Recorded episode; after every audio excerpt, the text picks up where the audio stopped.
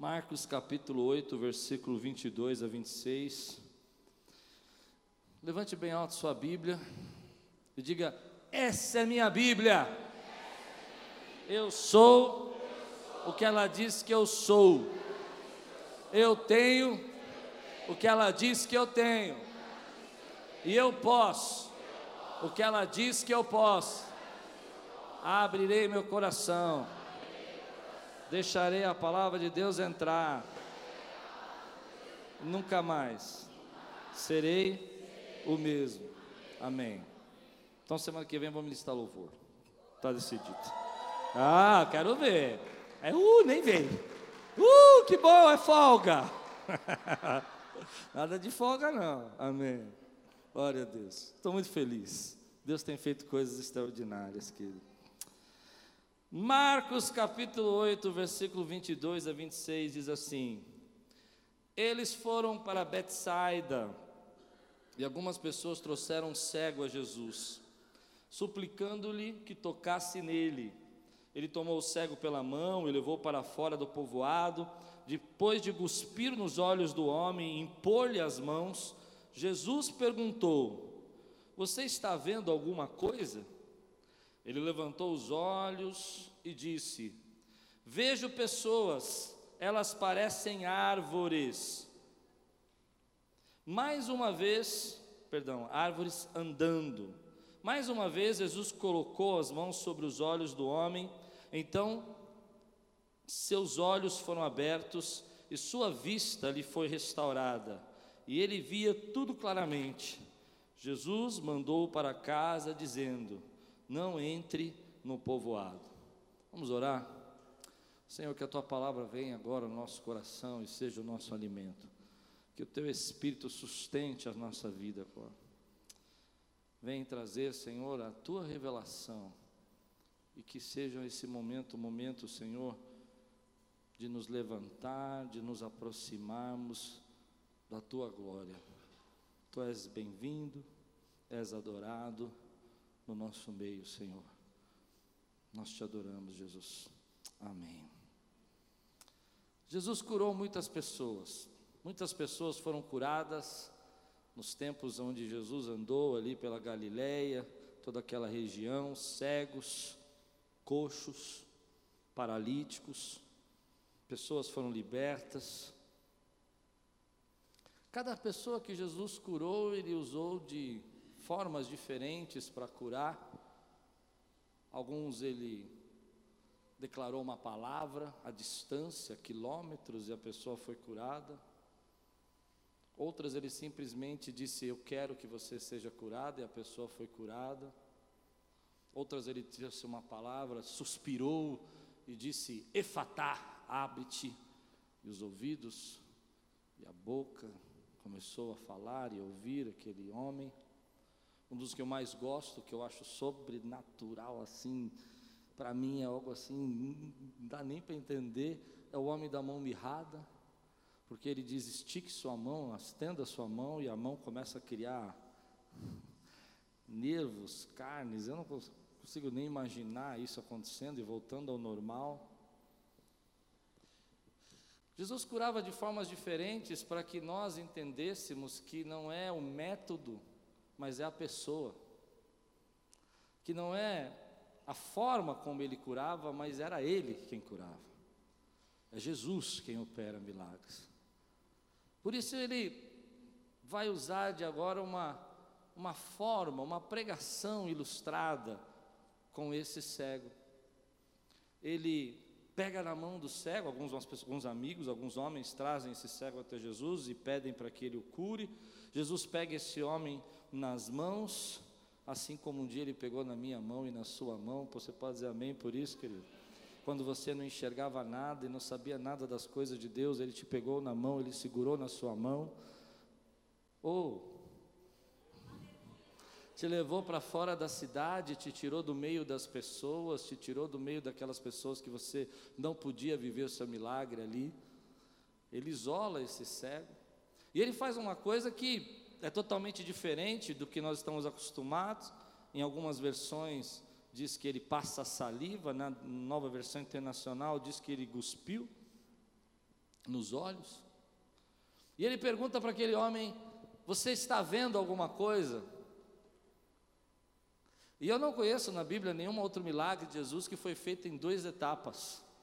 Primeira etapa, você está vendo alguma coisa? Segunda etapa, então os olhos dele são abertos, ele vê claramente. Nenhum outro milagre Jesus fez em duas etapas.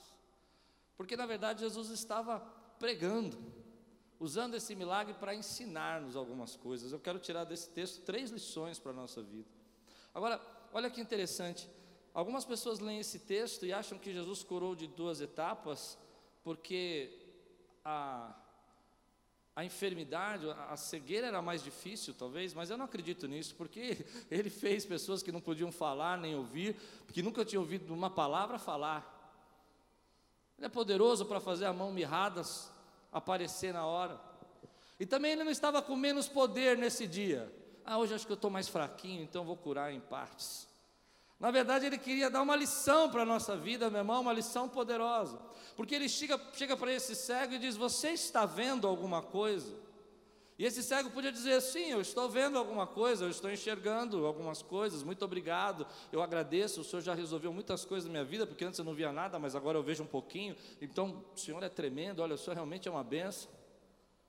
Mas Jesus queria saber se esse cego estava satisfeito, ou seja, era o suficiente o que ele tinha feito. Na verdade, eu olho para esse texto e a revelação que Deus me dá é que muitas vezes na nossa vida nós estamos passando por um processo, um processo onde Deus está começando a trabalhar, uma transformar, uma cura, uma libertação poderosa na sua casa, e às vezes ele chega para você e para mim e diz assim: "Ei, está bom?" Já é o bastante para você o que eu fiz, já é o bastante o que eu operei na sua vida. Ou você está satisfeito com um pouco dos milagres que eu já dei para você? Se você está satisfeito com um pouco das bênçãos que eu já derramei, ou com pedaços das suas profecias cumpridas, eu não sei se você já viveu isso na sua vida, mas quando Deus fala com você uma palavra, algo que Ele vai fazer, você não entende, porque Ele só entrega uma parte, a outra parte Ele não entregou ainda. Você recebe uma mensagem de Deus assim: Eu vou fazer algo na sua vida, eu vou restaurar a sua casa e você recebe parte da restauração da casa, recebe parte da restauração profissional, recebe parte da restauração espiritual, e Deus olha para você através desse texto, Ele está falando isso para mim e para você, já é o bastante para você, e é nessa hora que a igreja de Deus se levanta e fala: Senhor, não é o bastante ter metade das promessas, não é o bastante ter metade do milagre, não é bastante ter metade da restauração, eu quero a minha bênção completa, porque o Senhor é poderoso para fazer. Eu não aceito ser uma obra inacabada. Eu sei que o Senhor começou. Eu estou vendo agora, embaçado, mas eu vejo. Mas eu sei que o Senhor é poderoso para fazer tudo o que prometeu. Dá-me agora o meu milagre completo. E se você crê que Deus tem isso para a tua vida, levanta a tua mão, dá um glória a Deus, diz: Senhor, eu quero viver. Eu fico espantado como eu vejo pessoas entrar no processo, diga comigo. Eu vou embora. Diga comigo. Eles entram num processo, Deus começa a restaurar a casa. Vai lá, ó, os nossos irmãos cuidam.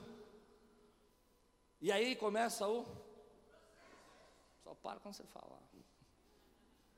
E no meio do processo, as coisas começam a dar uma ajeitada, as panelas já não voam. Era sobrenatural, as panelas voavam sozinhas.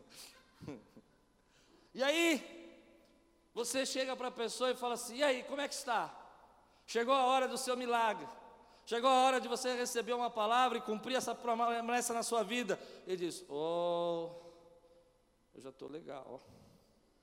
Lá em casa está uma benção panela não voa. Já faz uns duas semanas que não voa panela nenhuma. Meu irmão, Deus não quer dar só metade do seu milagre. Deus quer te dar a vitória completa na sua vida, meu irmão. Você precisa se levantar, precisa clamar, você precisa entender. Se você crê e sabe quem Ele é, se você entende que Ele é poderoso para fazer muito mais do que pedimos ou pensamos, clame por Ele, não aceite metade da tua promessa, não aceite metade da tua restauração. Quírio, se ponha de pé, diga: Ei, Senhor, eu já vejo algumas coisas, mas chegou o tempo de eu ver tudo que o Senhor tem para mim, eu quero viver as promessas por completo já gastei muito tempo esperando, já passei muito tempo correndo e pensando e esperando em homens que pudessem me ajudar, mas eles não puderam me ajudar. Nessa noite eu quero dizer para você que existe um Deus que tem obra completa para fazer na sua vida. Não é o bastante. Eu me lembro, alguns anos atrás, quando a minha filha foi diagnosticada com uma doença congênita, uma luta que eu passei. Porque nós fomos no neurocirurgião, ele olhou a ressonância, ele disse: Olha, eu não sei porquê, sua filha não deveria andar nem falar, mas ela anda e fala. Nós fomos porque ela tinha uma dor de cabeça muito forte. Durante dois anos e meio, ela ficou com dor de cabeça durante o dia, a tarde e a noite. Dormia com dor de cabeça, acordava com dor de cabeça. E ele fez uma ressonância lá. Na ressonância do cérebro, você dá um contraste, né? E metade do, do cérebro tinha um fluxo de sangue normal, forte, e na outra metade as veias pareciam mais finas, o sangue mais mais, mais lento, não sei explicar, menos fluxo, essa é a palavra. Ele mostrou para nós, colocou naquele, aquela luz que eles põem. Dois anos e meio com dor de cabeça. E eu me lembrei que quando ela tinha dois anos e meio, ela foi curada desse mesmo problema. Ela teve uma paralisia e Deus libertou. Hum. A obra estava inacabada. O milagre estava pela metade. Eu me lembro que naquela, aqueles dias a gente começou a. Eu tenho um, um talit, um, um chale de oração. Se você não sabe o que é, um chale que a gente usa para orar às vezes. Ganhei de um pastor Vitor, aquele nosso amigo. E eu punha um chale nela, punha um chale em mim, a gente ficava enrolado naquela aquela chale, aquela coberta, orando. Mas me lembro uma oração que eu fiz numa madrugada. A oração foi assim: Senhor, o Senhor curou quando ela nasceu. O Senhor deu um milagre aos dois anos. Mas eu não aceito ficar com essa obra inacabada. Eu quero o meu milagre completo o Senhor vai me dar um milagre completo. O Senhor vai me dar um milagre completo. O Senhor vai acabar a obra que começou na tua vida e na minha vida. Quantos podem dizer amém por isso? Seis meses depois, ela, a dor de cabeça desaparece, some, mas tem que voltar no médico. E ela faz um novo, uma nova ressonância. O médico coloca a ressonância do cérebro de novo naquela luz, ele fala: Olha, pai, o fluxo está igual. Deus tem obra completa. Mas ele disse assim: deve ter sido um problema da máquina. E eu disse: não o meu Deus começou a fazer a obra completa, Ele vai terminar a obra que Ele começou na sua casa, Ele vai terminar a obra que Ele começou no seu casamento, Ele vai começar e vai terminar a obra que Ele começou na restauração da tua saúde, porque Deus tem um milagre completo.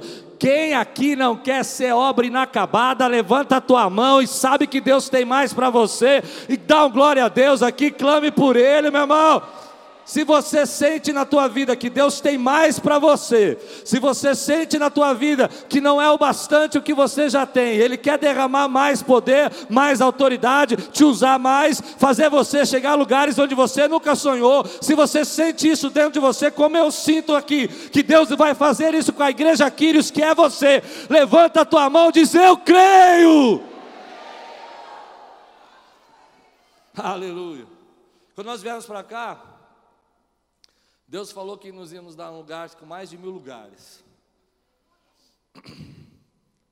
E aí, toda vez que eu chego aqui, eu vejo, a gente já conseguiu. Aliás, eu esqueci de falar, nós compramos, compramos não, vamos fabricar. Já vamos, já estamos fabricando 70 cadeiras. Essa semana coloca mais algumas. E vamos fabricar agora 150 cadeiras. Aleluia. Por que 150? Porque fazendo 150 o custo diminuir. Então nós demos um passo de fé. Diminuir em 30, 35% o custo da cadeira se a gente comprasse um lote de 150. Então, a partir desse até 15 de abril, a gente já vai ter na arquibancada 220 cadeiras. Glória a Deus. Sabe, e aí eu olho para lá e eu falo assim, Deus nos deu um lugar, falou que ia nos dar um lugar de mais de mil. Mas não é lugar que Deus está falando, Deus está falando de pessoas. E eu não quero ficar com a obra inacabada.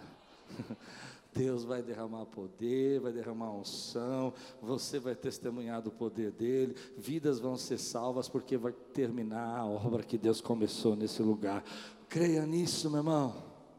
Então aquele homem olha para Jesus e ele podia ter dito assim: sim, eu vejo alguma coisa. A pergunta de Jesus é interessante: você está vendo alguma coisa?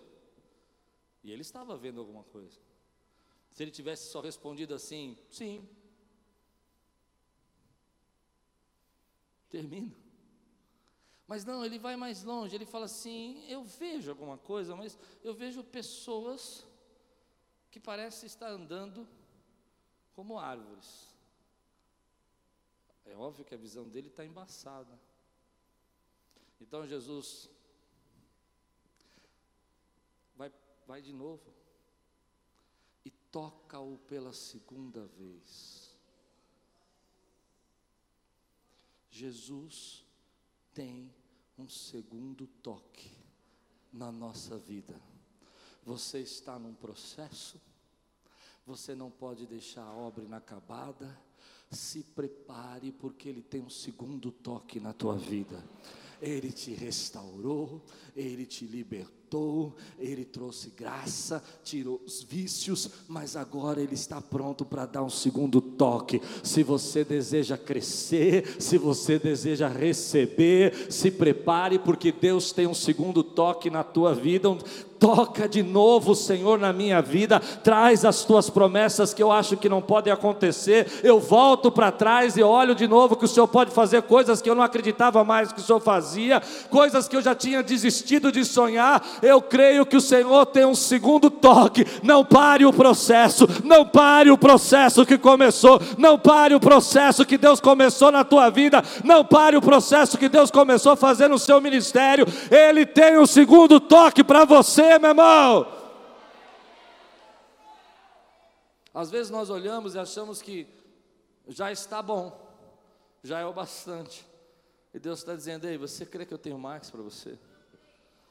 Às vezes nós olhamos para a nossa vida e nós achamos que já demos o melhor que nós podíamos, fizemos o nosso máximo e que acabou. Daqui não dá mais, eu não consigo crescer mais. Eu não consigo avançar. Eu não tenho capacidade. Eu não tenho conhecimento. Eu estou no meu limite. Eu fiz o que eu podia de melhor. E eu cheguei aqui agora, não, não dá. Eu já vejo as coisas, ainda é um pouco embaçada, não sei, não tenho uma visão muito clara do que Deus quer fazer, mas eu estou no meu limite. Você entende isso? E você se sente pressionado, e você está dando o seu melhor, você está tentando ser o melhor líder que você pode, você está tentando ser o melhor pai e mãe que você pode, e você fala: Bom, não dá, eu já fiz, é o máximo que eu consigo. Eu quero trazer uma palavra para você que pensou assim essa semana. Deus tem um segundo toque na sua vida. Deus tem um segundo toque na sua vida. Eu gosto muito de um texto na palavra de Deus. Um dos dois textos que falam muito comigo. Um deles eu tinha 14 anos. Estava meio afastado da igreja, mais ou menos 14, 16 anos. Fui ouvir uma pregação. Entro na igreja, Não era minha igreja, estava escondido, não queria que ninguém me visse. O pastor lê o texto de Jonas, capítulo 3, versículo 1, que diz assim: E falou Deus pela segunda vez a Jonas. Fechou a Bíblia. Eu nunca mais esqueci essa pregação, nunca mais. E ele disse: Deus tem uma segunda chamada. Você está numa segunda chamada de Deus. Deus falou a primeira vez com Jonas, Jonas fugiu, Jonas se escondeu, Jonas não quis ir, foi parar na baleia do peixe, o peixe cuspiu Jonas na praia, fez uma oração na baleia, dentro da barriga do, do, do peixe, não era baleia, dentro da barriga do peixe. Mas no final Deus diz assim: E falou Deus pela segunda vez a Jonas. Você acha que Deus falou uma vez com você e acabou. Você acha que os seus propósitos terminaram porque algo não deu certo na sua vida. Você acha que você está no processo, esse processo não tem fim. Mas Deus fala a segunda vez, chama a segunda vez, chama a terceira vez. Ele diz: Ei, dispõe-te e vai para Nínive. Talvez seja o tempo de você voltar e começar a olhar coisas que você não acreditava, processos que você deixou inacabado, onde Deus está dizendo para você: ei filho, eu tenho um segundo toque para você, eu vou levar você aonde você acha que não pode chegar. Gosto de um texto que diz que quando os apóstolos foram chamados, eles estavam pescando e Jesus disse: lance as redes, eles tiveram uma peça milagrosa. Jesus depois caminha com eles três anos, morto, ressurreto. Então ele encontra com eles, eles tinham pescado a noite toda. Pedro diz: Vamos pescar. Ele quer voltar às origens, ele quer voltar ao lugar seguro dele, porque era isso que ele sabia fazer e Jesus tinha morrido. Jesus olha para eles e fala assim: Lance as redes novamente. E eles dizem: Bom, segundo a tua palavra, nós vamos lançar. A primeira vez ele fala isso, na segunda ele lança a rede novamente e ele descobre porque tem 153 grandes peixes que ele está arrastando. E ele diz: É o Mestre. Meu irmão, se você não está entendendo, eu vou explicar para você. Escute. Deus tem um segundo toque. Deus tem uma segunda chamada, Deus tem uma segunda oportunidade. Tenta mais uma vez, levanta, se posiciona, creia que Ele pode fazer na tua vida. Deus, eu quero o segundo toque. Deus, me dá o segundo toque. Às vezes você teve um toque na sua vida, onde você recebeu a palavra, Deus tocou teu coração, você sentiu a presença, foi bênção e aí você acomodou, sua vida espiritual parou ali. Então aí nessa noite a palavra é para você, é para você dar um brado aí, dizer: Deus, me dá o segundo toque. Deus, eu quero ver o teu poder, a tua glória, eu quero ver com clareza o que o Senhor pode fazer aqui na minha casa, na minha vida. A minha bênção vai ser completa, não vai ficar pela metade. Eu lanço as redes de novo, eu me disponho e ouço a tua voz pela segunda vez. Ore abaixei alabás. Dentro da tua alma, às vezes precisa sair esse grito de angústia e dizer: Deus, me toca, Senhor. Eu não aceito ver homens como árvores, eu não aceito ter essa visão embaçada da minha vida, não aceito essa visão turva das tuas promessas. Eu quero ver a minha vida e a tua vida passa rápido. Deus toca as nossas vidas pela segunda vez, acende a chama de novo, toca o nosso coração. Igreja, se você crê, dá um glória a Deus aqui, ora comigo, diz isso. Disponte, joga a rede de novo, termina o processo, termina o teu milagre. Oh, quando eles tocam é para acabar, né? Não. Não, aqui não. Meu irmão, quantas vezes Deus está operando algo na nossa vida tão profundo Olha o Espírito Santo chamando, ele está tocando até o Espírito Santo. Falando, e você para, começa e não termina. Esse homem teve muita coragem. Ele falou: Jesus, eu estou vendo, mas eu não estou vendo como eu deveria ver. E há momentos na nossa vida, na nossa família, na nossa situação, que nós estamos vendo que Deus está operando, mas nós não estamos vendo como deveria ver. Deus tem um segundo toque para nós. Há uns dois anos atrás, toca aí, mas bem baixinho assim, toca que eu estou gostando. Há uns dois anos atrás, eu cheguei no meu limite. Cheguei, irmão, falei para ninguém, Fiquei meio deprimido, cheguei no meu limite. Não, não conseguia mais liderar, não conseguia mais entender as coisas que eu precisava mudar. Para mim sempre foi tudo muito claro e as coisas começaram a ficar muito turvas. O Senhor falou comigo na verdade, o Senhor falou com a Lupe primeiro. Ela veio no quarto, eu estava lá orando.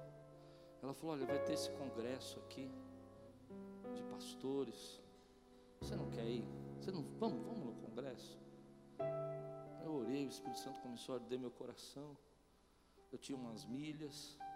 Uma irmã abençoada me deu um, a diária do hotel. Foi, sabe quando a coisa vai casando? As milhas para comprar as passagens, o hotel. E nós fomos. Hum. Estava sentado, era um congresso só, só de pastores, assim, 10 mil pastores, daqueles de chapéu. Dá para entender? Aquelas irmãs de papel. Você tem uma ideia? Eu era só eu que brilho, assim. Não deu para entender o que eu falei, né? Vou explicar. Todo mundo assim no avião, no fogo e tal. Só os pastores assim, do black. A Lupin, e eu lá. Eu gosto, né? Eu fico assim. Aí vi aqueles pastores. Primeira pregação do pastor. Você não pode ser um líder de 10 mil se você é um líder de mil. Para você ser um líder de 10 mil, você precisa ser um líder de 10 mil. Se, você for um líder de mil eu te dar uma igreja de 10 mil, você vai voltar para mil. Oh, eu falei, isso aí o negócio é legal. Estou entendendo. Mas resumindo, não aconteceu nada lá, a não ser essa palavra que eu não esqueço. Quando eu volto, o Espírito Santo começa a falar comigo assim: Ei, você acha que eu já, você chegou no seu limite de entendimento? De visão, de sonho. Pois bem, é porque você não sabe, eu tenho um segundo toque para a sua vida. Meu irmão, daquele dia em diante, eu não sei, não posso dizer o que aconteceu, eu não tenho noção. Eu comecei a ver as coisas, comecei a pregar diferente, comecei a sentir a presença de Deus de forma diferente. Comecei a dar menos importância para coisa que não tem importância e mais importância porque é o importante. Deus tem um segundo toque na tua vida. Você acha que já está no limite, Deus está falando: ei, calma, eu estou chegando com o segundo toque, eu vou abrir o seu entendimento, eu vou trazer paz, eu vou trazer a cura, eu vou acabar. Eu já comecei o processo de restaurar a tua casa, eu já comecei o processo de transformar você, eu já te libertei, mas se prepara, clame pelo segundo toque de Deus na tua vida hoje, meu irmão. Ei! Quantos creem que Deus tem um segundo toque na sua vida aqui, um segundo chamado? Se você crê, fica de pé agora em nome de Jesus, se levanta do teu lugar, declara comigo: Deus, eu quero esse segundo toque na minha vida. Eu quero ver essa igreja dar um brado aqui e dizer: Deus. Não, não, meu irmão, você vai rasgar tua alma hoje. Diga: Deus. Oh! Toque em mim, Jesus.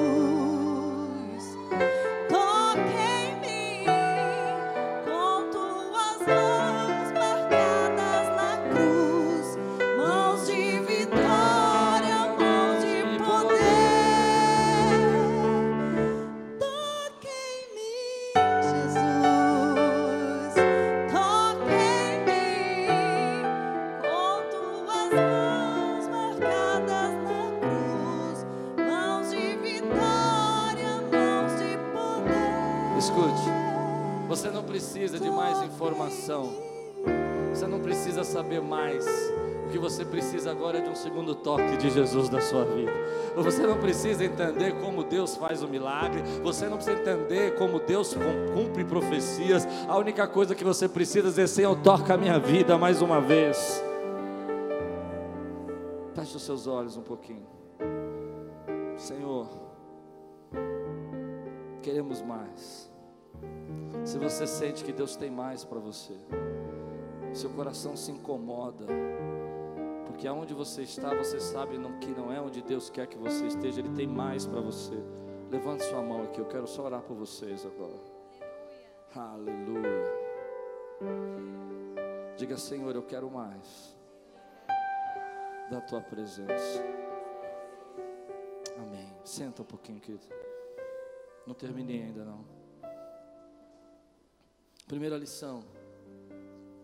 Está bom para você? E você diz: Não, eu quero meu milagre completo. Segunda lição: Você está no processo. Deus tem um segundo toque para você. Terceira lição: Eu sempre achei interessante que esse cego consegue descrever essa situação. Ele diz assim: Olha, eu vejo homens andando como árvores. Ele nunca tinha visto árvores e nunca tinha visto homens. Como é que ele chegou a essa conclusão? Ele chegou a essa conclusão porque ele conseguia perceber. Ele tinha uma percepção. Bem provavelmente, ele já tinha tocado uma árvore. E ele entendia o tamanho, forma, pelo toque, pela percepção. Também já tinha tocado uma pessoa, então ele sabia. Isso parece mais com o meu toque da árvore do que com o meu toque de pessoas. Eu sei que são pessoas porque árvores não andam, mas eu estou vendo mais na minha percepção, mais como árvores do que como pessoas. Então a Bíblia diz que Jesus o toca pela segunda vez e ele vê tudo claramente. Claramente. Eu quero entregar uma terceira lição para você. Às vezes nós vivemos por percepção. Nós entendemos e sentimos as coisas por percepção. Decidimos as coisas por percepção. Os, os homens são bons nisso. Por exemplo, os homens conseguem perceber quando o clima está ruim em casa. Perceber. Mas eles não têm a mínima noção o motivo. Porque percepção é diferente de discernimento. Discernimento é ver com clareza o mundo espiritual. Às vezes nós conseguimos perceber que eu chego em casa, a Lupe está brava, eu sei, foi alguma coisa que eu falei, mas eu não tenho a mínima ideia o que eu falei. Eu percebo que o clima, o arroz não está no mesmo jeito, entendeu? O ambiente está, o teto está fechado. Eu falei, e aí, tudo bem? Tudo bem. E aí ela fala assim para mim, eu falo, mas o que aconteceu? Você não sabe? Eu falo, hum, não. E ela diz, como que você não sabe? Porque eu consigo perceber, mas não consigo discernir. Esse texto está nos dando a terceira lição. Jesus não quer que você perceba, Ele quer que você veja com clareza, que você discirna o que está acontecendo. Você precisa entender isso que eu estou dizendo. Algumas pessoas entram na igreja e elas têm uma percepção. Uau, que gostoso. Oh, eu senti uma coisa diferente. Isso é percepção. Você está percebendo que tem uma energia, as pessoas dizem, né? Ah, eu senti uma energia. Isso é percepção. Mas quando você discerne, você vê com clareza que Deus está dizendo para você hoje. Se você perceber essa mensagem, você vai dizer: Ah, eu entendi que o pastor estava chamando a gente aí para coisas novas. Mas se você discernir, você vai entender que Deus está falando para você que Ele tem um avanço para a tua vida, que Ele tem coisas novas para fazer, que Ele quer te dar uma visão clara da tua vida. O cego estava percebendo. A Bíblia até usa esse termo, percebeu. Mas sabe o que eu vejo? É que a igreja hoje está andando muito por percepção e não por discernimento. Você precisa entender o que eu vou dizer. Em alguns momentos do seu trabalho, você vai perceber o clima fechado, você vai perceber que tem gente contra você, você vai perceber que tem gente que não gosta de você. Amém, você pode perceber, mas você precisa discernir, discernir o que Deus quer de você lá, discernir o propósito de Deus na sua vida lá. Percepção não é sempre realidade. Percepção não é sempre ver com clareza. Muita gente está decidindo a sua vida por percepção. Ah, eu percebi que eu não sou querido aqui. Ah, eu senti que as pessoas não gostam de mim. Ah, eu senti hoje que não sei, estava esquisito. Pare de perceber e comece a discernir, porque você pode estar dentro de uma batalha, fugindo dela, perdendo bênção de Deus, porque você não enxerga o que Deus quer fazer na tua vida. Chegou o tempo de você não ver as coisas, homens como árvore. Chegou o tempo de você ver com clareza o que Deus quer fazer na sua vida. De si no momento que você está vivendo. Por que, que eu estou pregando isso? Porque algumas pessoas vivem enxergando as coisas, sentindo as coisas e não discernindo. Aí eu percebo que meu casamento não está bom. Discerne, é ataque, é algo que você precisa mudar, é uma coisa que você precisa parar de falar. Porque quando você vê, você entende. Quando você vê, você entende. Nós somos a geração da sensação, da percepção. Oh, eu estou percebendo hoje que o culto está legal. Mas deixa eu dizer uma coisa para você: culto não é subway, pessoal. Você chega lá e fala assim: eu quero pãozinho de italiano, quero queijinho, mas não quero chipotle. Chipotle é, é, é pimentado, eu gosto de sopa. Culto, querido, é discernimento do que Deus quer fazer na nossa vida, meu irmão. Você, não entendeu? Eu vou dizer, aqui não é um clube, aqui é um trabalhar de Deus. Você precisa discernir o que Deus quer trabalhar na tua vida. Se você crê que Deus quer trabalhar no teu casamento, começa a mudar agora. Pare de perceber, ah, meu casamento não está bom, e discerne o ataque que ele está passando espiritual. Dobra o teu joelho, clama pelo segundo toque, diz que quer o teu milagre completo, discerne o momento da tua vida. Eu acho que você ainda não me entendeu. Eu já vi pessoas, por exemplo, está dentro de uma obra tremenda de Deus, Deus tem um chamado para a vida dela. E começa um chamado, ela vai na direção, mas ela começa a perceber que uma pessoa, ou sei lá, falou, alguém disse. Ao invés dela discernir que ali é o lugar onde Deus quer plantar ela, e que ela vai ter que enfrentar e vai ter que passar por isso, porque Deus vai cumprir a promessa até receber o milagre completo. Acho que não estão me entendendo. Ela vai pela percepção. Eu vou dizer, mamão. De manhã eu saio daqui, três irmãos falam: essa pregação foi uma benção. Pastor, Deus falou comigo. À tarde eu olho um pôster lá, tem um hater. Esses enviados do inimigo. Eu falo, eu sou uma benção? Ou não?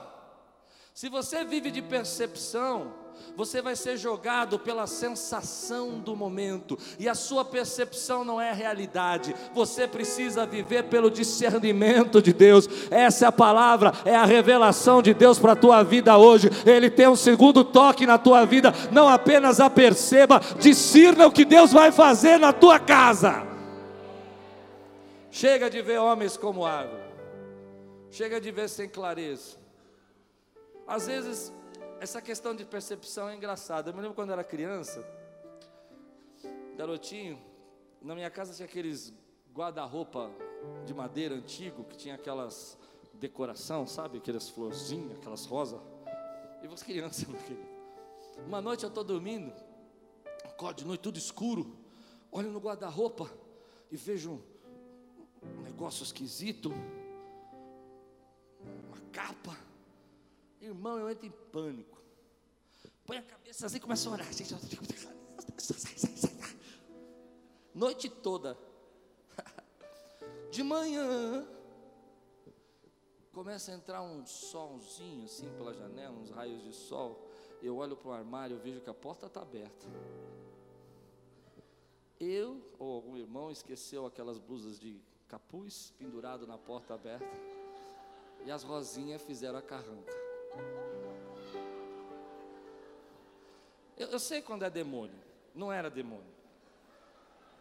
Era medo mesmo. Covardia pura. Mas eu tive uma grande lição. Percepção não é realidade. Realidade é diferente da percepção. Se eu vejo, eu entendo. Se eu não vejo, eu não entendo. E eu preciso viver pelo discernimento que Deus tem para a minha vida. Você precisa entender isso.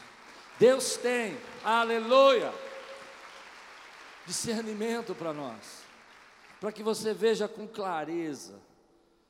As promessas de Deus estão chegando na tua vida.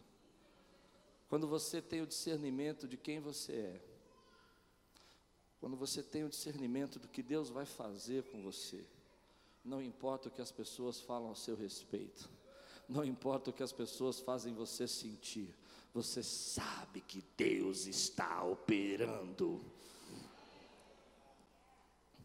Muita gente está tomando decisão por percepção. Hoje, depois que eu preguei essa mensagem de manhã, estávamos almoçando, a Lupe fez uma brincadeira comigo, vamos fazer não sei o que, não sei o que lá.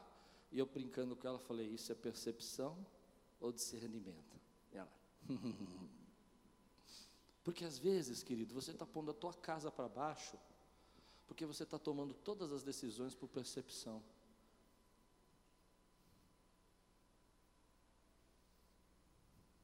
Já falei, não é, não é Burger King que você passa, pega assim. Recebe aí, vai orar. Tem que digerir. Quantas pessoas que estão tomando decisão na sua vida, decisões para o resto da vida, sem consultar a Deus, sem pedir um segundo toque, sem pedir uma visão clara do que Deus quer fazer na sua vida. Mulheres, vocês discernem mais rápido, mas muitas vezes vocês decidem pela percepção. Homens vão muito porque estão sentindo, ah, eu não estou sentindo vontade de ir, eu não estou sentindo vontade, eu não estou sentindo vontade. Eu vou dizer o que eu penso. Você não tem que sentir nada, querido. Você tem que fazer o que Deus está mandando. Simples assim. Não é? Deus nunca falou, e vós sentireis e fareis. Jesus falou: toma a tua cruz. E tomar a cruz para seguir, não sentir, não vai funcionar. Não vai. Mas você discerne que a tua cruz que você está carregando está aperfeiçoando você, tem um propósito espiritual está te fazendo mais que vencedor, está transformando a sua vida. Ainda que você perceba o ataque, você discerne a vitória. Ainda que você perceba que as pessoas se levantam, você discerne que a promessa de Deus está chegando na tua vida. Ainda que você veja as coisas embaçadas e fechadas, você discerne que o segundo toque está a caminho na tua vida. Ainda que você sinta resistência espiritual, você discerne que essa resistência é só um sinal que chegou chegou a tua hora de receber o segundo toque de Deus na tua vida. E se você crê, diga glória a Deus.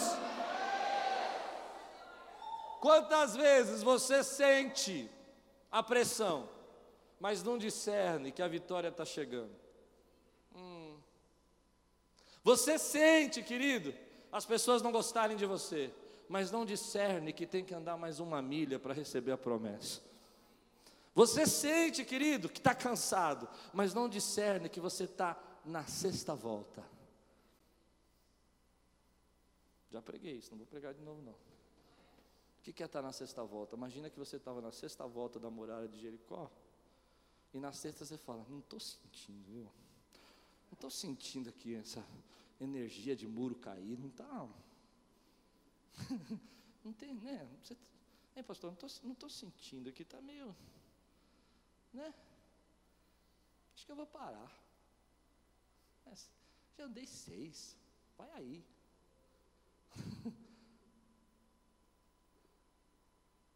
Você está na sexta volta, não para na sexta volta, dá a sétima volta, faz por discernimento, não faz por percepção. Toma a sua decisão. Quando você vai à igreja só por percepção, você vai à igreja como entretenimento. Aliás, nós somos a geração que transformamos o trabalho como culto e a igreja como entretenimento. Mas quando você vai à igreja por discernimento, você vai à igreja por transformação. Porque Deus tem crescimento para você. Ele tem o segundo toque nas nossas vidas. Você está pronto para receber esse segundo toque? Você discerne que você está passando, está enfrentando, que já foram anos de luta, mas tem uma hora que o processo tem que terminar o processo tem que acabar, a transformação tem que chegar. Jesus, o Senhor já fez tanta coisa, já curou, já fez essa menina andar, foi a minha oração. Fez essa menina andar, Senhor deu saúde para ela. Desses anos todos ela fez ginástica, nunca sentiu nada. Eu quero o meu milagre. Se você está pronto para viver isso agora, eu desafio você a aceitar esse apelo aqui. Se não é o bastante aonde você está, se você crê que Deus tem mais para a tua vida, eu desafio você a ficar de pé agora e aceitar esse apelo, dizer aqui, está aqui, Senhor. Eu discerno que chegou o tempo, eu discerno que o Senhor está falando comigo, eu discerno que esse é o momento do Senhor me levantar, eu discerno que o Senhor tem coisas maiores para fazer, eu não quero perceber, eu não vou sair daqui vendo uma visão turva. O cego, diz a palavra de Deus, que Jesus olha para ele e fala assim: é, você está vendo alguma coisa, então ele levanta os olhos. E para mim, eu imagino que quando ele levantou os olhos, a luz começou a entrar nos olhos. E quando a luz entra nos olhos, você você não consegue ver direito, você não consegue abrir os olhos, porque a luz está entrando nos olhos mas você precisa da luz para poder enxergar. Mas você não está acostumado com a luz. Mas se você não vê a luz, se você não tem luz, você não enxerga. Então os olhos precisam se acostumar com a luz. Hoje Deus está dando discernimento para a tua vida. E os seus olhos vão se acostumar com a luz de Jesus, com as coisas de Jesus na sua vida, ao ponto que você vai ver com clareza que desde a tua infância Ele te sustentou e continua te sustentando. Ao ponto que você vai ver com clareza as decisões que você toma por percepção e as decisões que você toma porque são realidades espirituais de Deus na sua vida. Deixa a luz de Jesus brilhar nos seus olhos. Você que está de pé, você entende que eu fiz um apelo? Se você quiser sentar, você pode, mas Deus tem um toque para você hoje, que Deus está falando com você. Eu não quero ser uma obra inacabada. Levanta a tua mão bem alta assim, diga: Senhor Jesus, chega de ficar pela metade. hoje agora. Eu creio, eu discerno. Há um segundo toque. Vem, Espírito Santo, e toca na minha vida, toca nessa igreja